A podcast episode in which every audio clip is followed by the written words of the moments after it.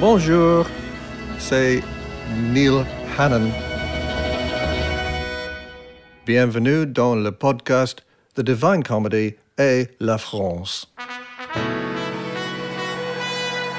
Épisode 3 Un homme d'un autre siècle.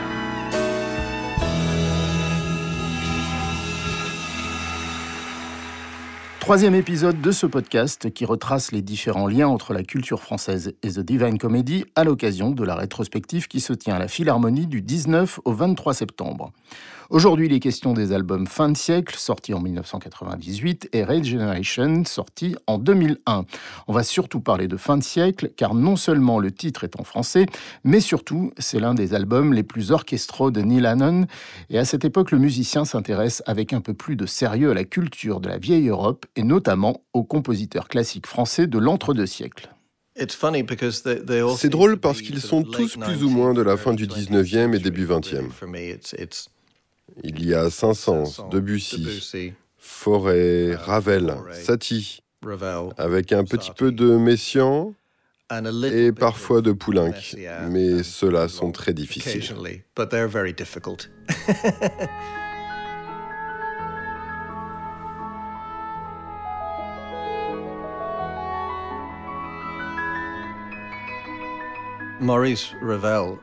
Au fond, Maurice Ravel est le plus grand musicien qui ait jamais vécu. Um, Il était vraiment le meilleur orchestrateur. Il comprenait ce que chacun des instruments de l'orchestre pouvait faire, comment le délimiter, et il les associait comme personne ne l'avait vraiment fait avant lui. À part peut-être Stravinsky.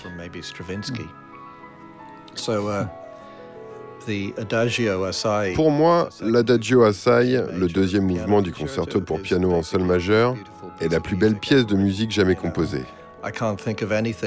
Je ne trouve rien qui soit aussi totalement tranquille et incroyablement émouvant à la fois. Et je tiens à ce qu'on la joue à mon enterrement.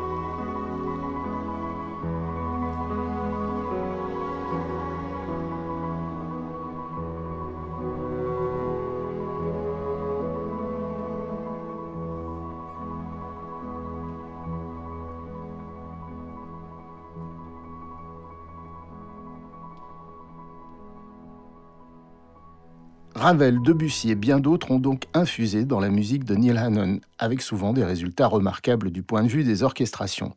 Neil explique comment il est parvenu à faire cohabiter dans ses chansons la pop avec la musique orchestrale.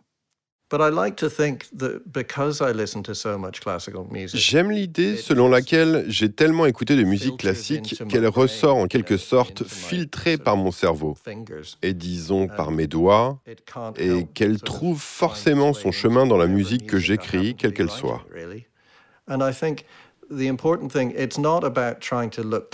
Pour moi, ce qui compte n'est pas d'avoir l'air intelligent, c'est juste de pouvoir utiliser une palette beaucoup plus large.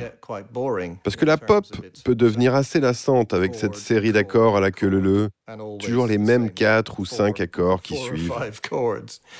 Um, Il n'y a rien d'autre dans cette sorte de pop électronique moderne, coincée entre sous-dominante, dominante et relative mineure, et elle est incapable d'aller plus loin.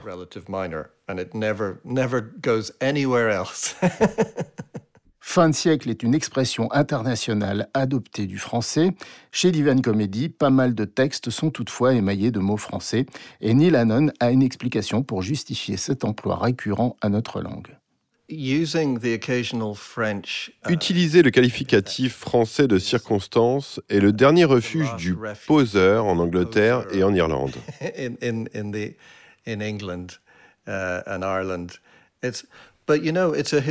Mais c'est une survivance historique. Um, basically, the Normans invaded England in 1066. Pour résumer, les Normands ont envahi l'Angleterre en 1066 et la culture normande française a été celle de la classe dirigeante en Angleterre depuis mille ans. Ils ont parlé français pendant près de 300 ans après l'invasion. Bien sûr, c'était du français médiéval, très différent d'aujourd'hui, mais cela explique pourquoi l'anglais possède autant de petites expressions et de mots français saupoudrés ça et là, parce qu'en gros, c'est la classe dirigeante, l'establishment, qui essayait d'avoir l'air plus cool que la classe ouvrière et d'avoir l'air intellectuel. Et comme je suis hélas le produit de ma culture, je ne peux pas y échapper. Alors de temps en temps, il y a quelque chose que je dois dire en français parce que cela marche mieux qu'en anglais.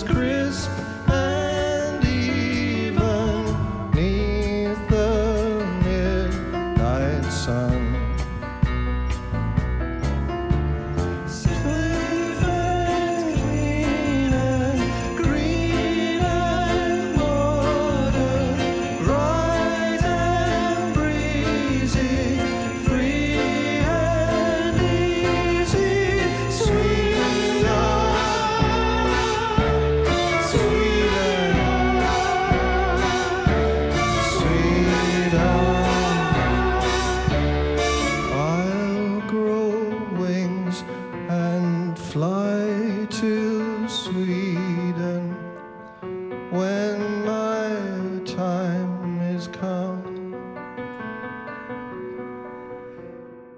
Fin de ce troisième volet de notre podcast Divine Comedy et la France avec le titre Sweden, un extrait du concert de Divine Comedy le 11 février 2015 à la Philharmonie de Paris, comme tous les titres qui illustrent ce podcast. On se retrouve pour un prochain épisode où l'on évoquera avec Neil Hannon les albums Absent Friends et Victory of the Comic Muse.